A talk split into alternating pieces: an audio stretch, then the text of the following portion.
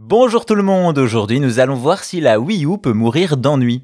Le 27 mars 2023, une mauvaise nouvelle tombe, Nintendo annonce la fermeture du store Wii U et 3DS. Les joueurs se sont donc repenchés sur ces consoles pas si anciennes pour récupérer des titres avant qu'il ne soit trop tard. Et c'est là qu'arrive la mauvaise nouvelle pour les Wii U. En effet, plusieurs messages d'utilisateurs fleurissent sur les forums et réseaux sociaux. Dès qu'ils veulent lancer un jeu ou même dès l'allumage, la console plante et un message d'erreur apparaît. Erreur mémoire 160 01 03. La machine est alors complètement briquée, c'est-à-dire inutilisable et ce, même si la console n'a pas été hackée ou modifiée, coup dur.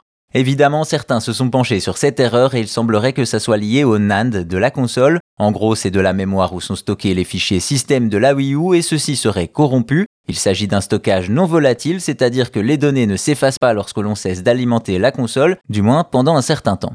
En effet, cela ne semble se produire qu'après une longue période d'inactivité de la console, plusieurs années sans l'allumer, mais on parle de la Wii U. Elle a été un échec à sa sortie et la plupart de ses jeux sont disponibles sur Switch, on peut donc comprendre que beaucoup les rangeaient depuis longtemps.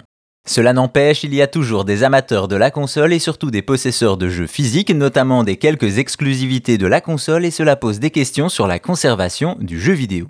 Alors au niveau des solutions, il y a assez peu d'espoir, il faut le dire. Le SAV Nintendo ne prend plus en charge les Wii U et les solutions proposées par la firme semblent inefficaces. Encore plus invraisemblable, les seules options viables requièrent de hacker sa console, c'est le monde à l'envers.